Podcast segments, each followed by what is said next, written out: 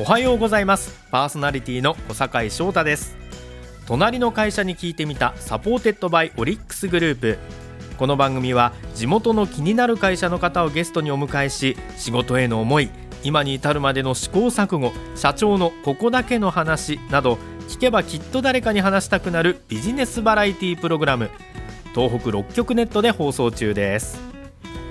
さあパートナーはですね福島 FM で放送中のモーニングフリーウェイ福島のパーソナリティ菅野あやみさんです。菅野さん今週もよろしくお願いします。よろしくお願いします。さて今週のゲスト今回のゲストも先週に引き続き郡山観光交通株式会社の代表取締役であり株式会社孫の手の代表も務めていらっしゃる山口正之進さんですあの先週はグループの母体となっているタクシー事業とそこから生まれたまあトラベル事業についてのお話伺ってきましたけど、はい、本当にね皆さんのこう外に出たいという思いも込めてね、うん、助けてらっしゃるという話でしたよね。はい、はい、いろんな事業を展開されているんですよね。うん、その中にやっぱり地元愛も感じられたわけですけども。いやそうですね根底にはやっぱり地元が好きっていう思いがあるんだなっていうのを感じましたね。そうですね今週もそんな熱いお話が伺えるかなと思います。はい。そして先週もお伝えしましたが、はい、初の番組オリジナルグッズができたんですよね。そうなんです。はい。はい、隣の小堺くんアクリルスタンドが当たるキャンペーンも実施中です。はい。小堺翔太さんとしても貴重なグッズになります。ですかね。はい。初のアクリルスタンドということで。はい、とっても可愛らしい小堺さんの笑顔あふれるアクリルスタンドになっております、はい、ぜひ番組サイトにあるメッセージフォームから隣の小堺くん希望と書いて番組の感想とともにご応募ください。詳しくは番組公式 X をご覧ください。はい今も目の前にあってちょっと恥ずかしいです。それでは今日も隣の会社ちょっと覗いてみましょう。この番組はオリックスグループの提供でお送りします。ここは隣の会社のその隣にあるオリックス。オリックスさんのこと聞かせてください。はい。法人営業本部郡山支店の前田です。私は福島県内の企業向けに様々な経営課題解決のお手伝いをしています。後継者が決まらず不安だという企業も増える中、事業承継の支援だけでなく、経営者を健康面から支える会員制メディカルサービスの紹介など地域を支える企業に何ができるかを模索しています。経営課題の解決策についてお客様から良い意味でこれまで聞いたことがないとのお言葉をいただけたことは特に心に残っています。福島県いわき市出身の私は昨年転勤で地元に戻ってまいりました。皆様に寄り添いふるさとに貢献していきたいと思います。地域の企業の皆様の課題を共に解決します。いつも隣にオリックス。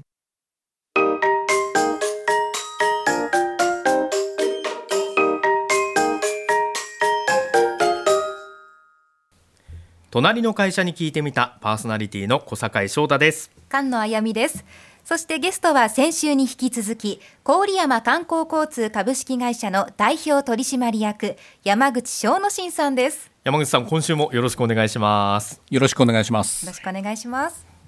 改めて郡山観光交通は1955年の創業以来3代にわたり福島県郡山市の重要な足として地域の方々と共に歩んできたタクシーグループ。そしてタクシーを母体にトラベル事業を担う株式会社孫の手も運営していて地域活性に貢献したいという強い思いのもとかゆいところに手が届くさまざまなサービスを提供しています。はい先週はこの事業のお話を伺って私たちが心をつかまれたというところもあるんですけれどもね。そう旅行会社が孫の手トラベルでバスツアーがあるということでお話を伺ったんですけども今週伺いたいのがフードキャンプというツアーが実施されているということなんですがまずこれどういったものなんですか、うん、はい、えー、フードキャンプという事業はですね、はい、あのキッチンカーをえー、うちで持ってまして、うん、2トン車の改造車で、はい、それを畑に持ち込んでですね、その畑で、えー、テーブル椅子を並べて、えー、その場で、えー、食を楽しんでいただくと、うん、えー、その生産者の話を聞いて収穫を一緒にやったりその畑での日常を楽しんでいただいて、で今度は、えー、生産者と一緒にその食卓を囲んで、そこに、まあえー、有名シェフを呼んできてですね、はい、えー、基本的にフルコースをその場で味わっていただくと、はい、そんなプログラムになっております。なるほど。じゃあもうそのいわゆる畑の横とかで椅子を並べて食べたりっていうそういうことってことですね。そうですね。あの、うん、まあ当然天気のこともありますし、はい、風暑さもありますので、えー、テントを張ったりしますけど、まあ気温はもう何事もなければもうテントも外してですね本当に青空の下、食べていただくのは一番気持ちいいシーンになっております。なるほど。いやもう絶対美味しいですね絶対美味しいですよね。あの外で食べるの格別だと思うんですけど、そういうお話を伺ってから食べるっていうとまた気持ちも変わってきますよね。そうですね。やっぱりあの、まあ単なるこうなんとかというメニューの料理ではなくてですね、その隣の生産者の思いがもう感じられてそれを食べるともう美味しさが何倍にも増すのではないかなと。一生懸命いろんなものを作ってる人がいるんだけど、はい、ただ農家さんという評価にしかなってないと、でそういったところが我々がこう関わることによってですね、その価値観をちょっと正しく伝えられたらなというふうに思ってます。そうですね。今まで以上に感謝して食べようっていう、はい、思いますよね。そうですよね、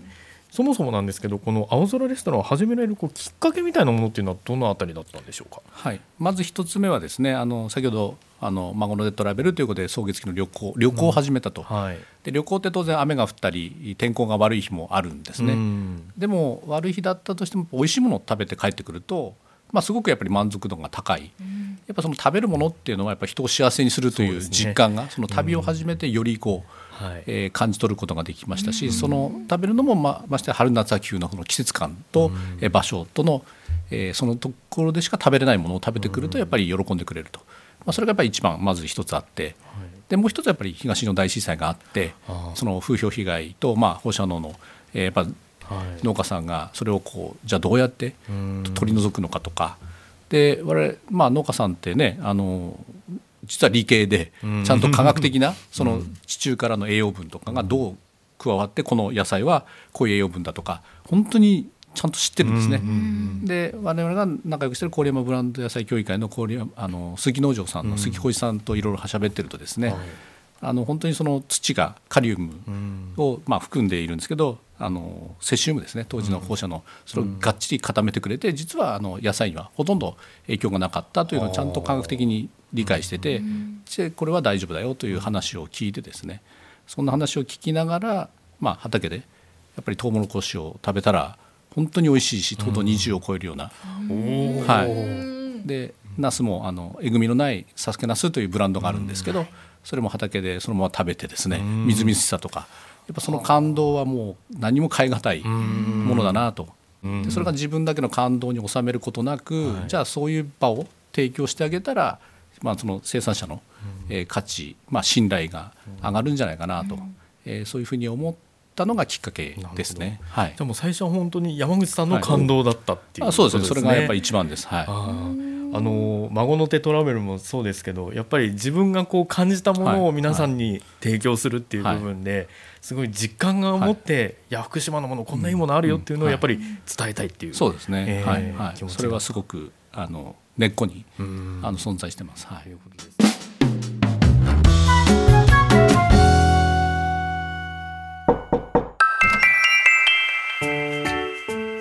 改めて郡山観光交通株式会社の代表取締役であり株式会社孫の手の代表も務める山口正之進さんゲストにお招きしています。ここからはこちらのコーナーです。マイレコメンド聞いてみたゲストの好きなものについて深掘りしていくコーナーです。はい山口さんのマイレコメンドは何でしょうか？はい。私はあの中高ですね。ずっと野球をやってきましたので、はい、もう野球スポーツ大好きであります。はい、で今あのちょっと縁ありましてですね郡山リトルリーグの会長をさせていただいております。えー、私の頃はねいろんなスポーツがあって中学校高校いろんな部活が選べたんですけど、今もう本当少子化で中学校でも野球ですらチームが作れないとかですね、もうそんな時代になってて本当にその選択肢がなかったり、まあ、それがその今の子どもたちのいろんな可能性をちょっと紡んでるというかですね、それが家庭環境で、えー、ということだったりそのリトルリーグをとっても昔は我々の世代の時は100人以上いて。えー、1軍2軍3軍まであってですね、えー、潤沢に人がいたんですが今はもう本当30人を切ってしまうような状況でですね、えー、本当にそのチームがなかなか組めなかったり試合ができなかったり、まあ、そんな状況になっていると、えー、いうことがありますのでやっぱりその偶然の繰り返しの中で自分が何が好きで何が嫌いでっていうのがだんだん形作られていくと、えー、そのためにはやっぱり予定通りの人生ではなくて、まあ、あの偶然をいっぱい繰り返してですね、その中にこう自分がこう心で感じたものが出てきてでその時感じなくても振り返ったら何かあったなっていうその種をやっぱ前とく時期がこの子供という時代、で無意識のうちにいろんな経験をすることが一番大事なんではないかなというふうに思ってますので、えスポーツでも文化系でも何でもいいので、もう自分がもう夢中になるということの経験を一人でも多くの方にしていただきたいなというふうに思ってます。はい、そうですね確かにあの子供の頃のああれがきっかけであなんか大人になったらこんなこともやれるやりたいっていうのってあったりしますもんね。そうですね、私も小中高と放送委員会をやっていて今の仕事につな がっているので。僕も。僕も小学校放送係とかやってました、はい、こういうことですね。そうだと思います、はい。はい。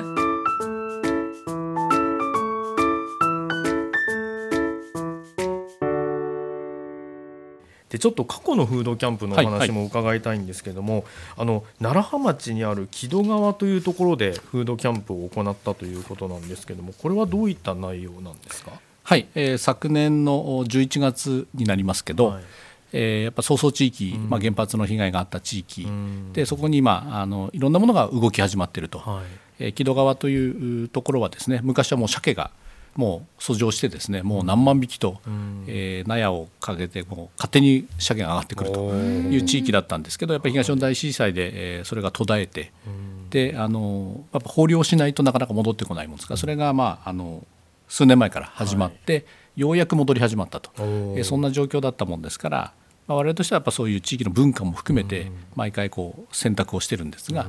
まあ、昨年その木戸川で、えー、フードキャンプをやらせていただいたと。はい、で当日出勤まで鮭が上がってこないと今年は。遅いと。どうしようと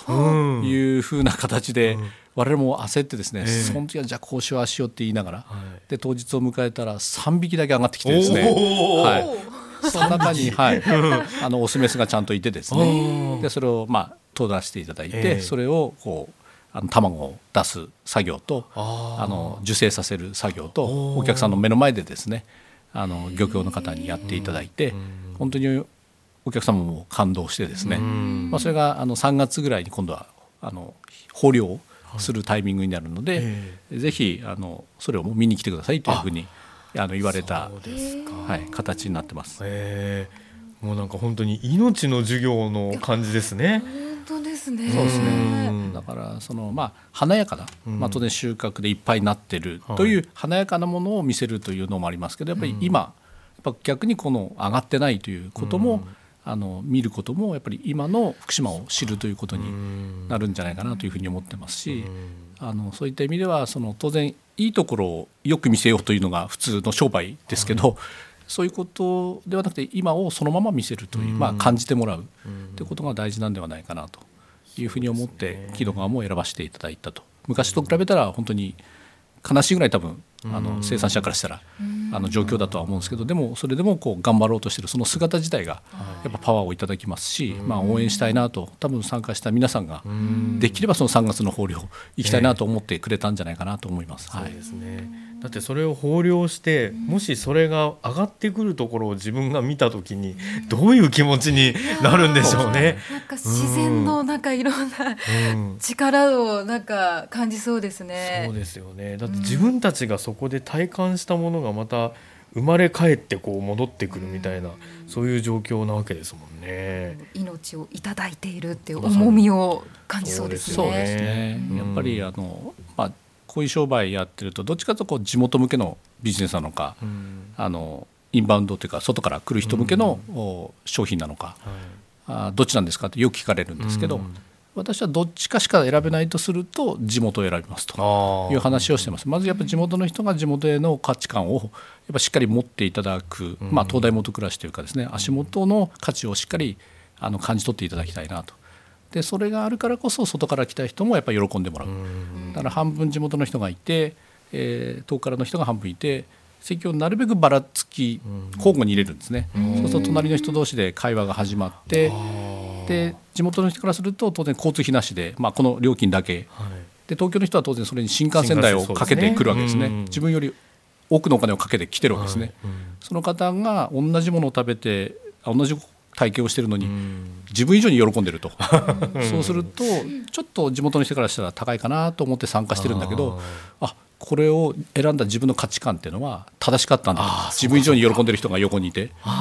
でなんかこの人がね、福島すごいですねとか言ってくれるとなんか自分をなんか褒められたような気持ちになってでそうするとじゃあどこにお泊まりですか？あそこに泊まってるなら近くにこんなとこありますよとかあお土産こんなのいいですよというちょっとおすすめおせっかいが始まってですね。だ我々がねあのこれいいですよっていうと、まあ、業者さんですからなんか裏でねなんかもらってんじゃないかとか もしかして思うかもしれませんが。まあ、本当に参加者がそういうこう交流地元の人とこう地元じゃない人の交流があることによって外から来た人は本当の生のいい情報をいただいた、あこの福島に来た郡山に来た会津に来たっていう実感を持てる。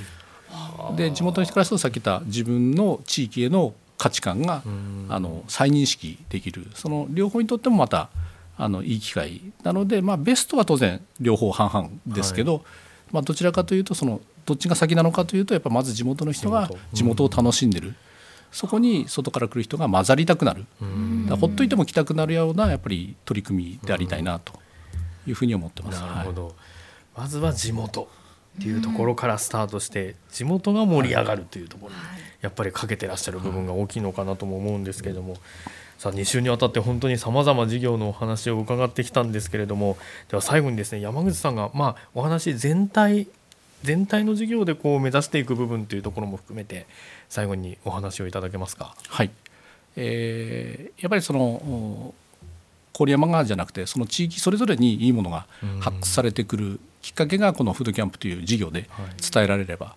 い、ですので福島だけに来てくださいと。今能登でも震災があって、全国どこでも大変になってる。だから福島だけがあの素晴らしいんですよっていうことではなくて、福島にも素晴らしいものがあって、でその筆紙に参加した人がそのきっかけを得てそのゼロの地域に戻った時にそれぞれの地域の足元の価値をあの再発見するようなそんなこう考え方になって帰っていただければ、結果として福島という地域のまあ役割、これやっぱり原発事故があるからこそよりその対比によってこの地域あの自然とのえー、調和とかの必要性とかですね、自然を大事にしなきゃいけないとかこういうおいしいものはやっぱり自然が生み出してくれるもんですよというメッセージ性が強くなるんじゃないかなと、まあ、そうやって日本全国のいろんな地域が、えー、地域自慢をしてくれるような、えー、そうやって結果としてこう日本全体が、あの活性化するということですね、そういうふうになってくれたらこの福島という地域の役割が、あのあるんじゃないかなと思うしうちの会社の役割があったということになるんじゃないかなというふうに思います。なるほど。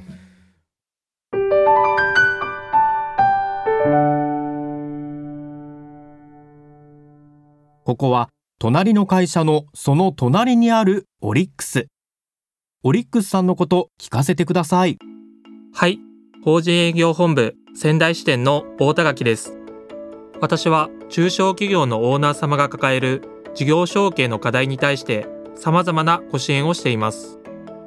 後継者問題について会社のオーナー様と4時間にわたりお悩みを聞かせていただいたこともあります。事業承継は相談相手が限られてしまいます。そんな中、私に本音を明かしていただいたことは忘れません。お客様から大田垣さんに相談してよかったと言われた時は、本当にこの仕事のやりがいを感じます。東北に来て3年目、家族と観光するのが好きなので、東北六大祭り制覇したいです。地域の企業の皆様の課題を共に解決します。いつも隣にオリックス隣の会社に聞いてみた。そろそろお別れの時間です。さあ2週にわたって山口さんにお話伺ってまいりましたが菅野さんいかがでしたか？いや本当にいろんな話を聞くことができて、うん、まあ、タクシー事業から始まって、うん、もう今週は青空レストランフードキャンプについてのお話を聞くことができて、はい、一つの会社でできることってこんなにあるんだなっていうのを、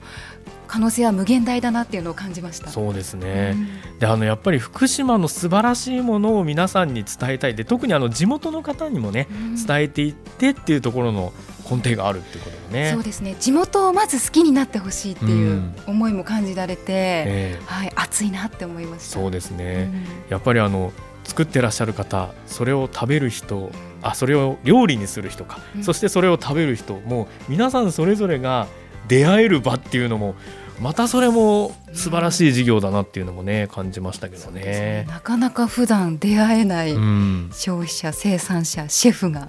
一堂に集まるっていう。うん、ですね、うんここからまた福島の素晴らしいものをまた伝えていってくださるのかなとそんな事業が広がっていくのかなという展望もありましたけどもね、はい、2週にわたって素敵なお話ありがとうございました。ありがとうございました。さあ皆さんはどんな感想をお持ちでしょうか？番組では皆さんからのメッセージもお待ちしています。それから隣の小堺くんアクリルスタンドが当たるチャンスもございます。ぜひ感想質問など番組サイトのメッセージフォームから送ってくださいまた番組公式 X と Facebook ページもぜひチェックしてみてください。ハッシュタグは隣の会社。隣のはひらがなで会社はカタカナです。感想もお待ちしています。過去の放送は各種ポッドキャストでも聞くことができます。さまざまな会社のお話が聞けますのでぜひご活用ください。今週もお付き合いありがとうございました。ここまでのお相手は小坂井翔太と菅野あやみでした隣の会社に聞いてみたまた来週お会いしましょうこの番組はオリックスグループの提供でお送りしました。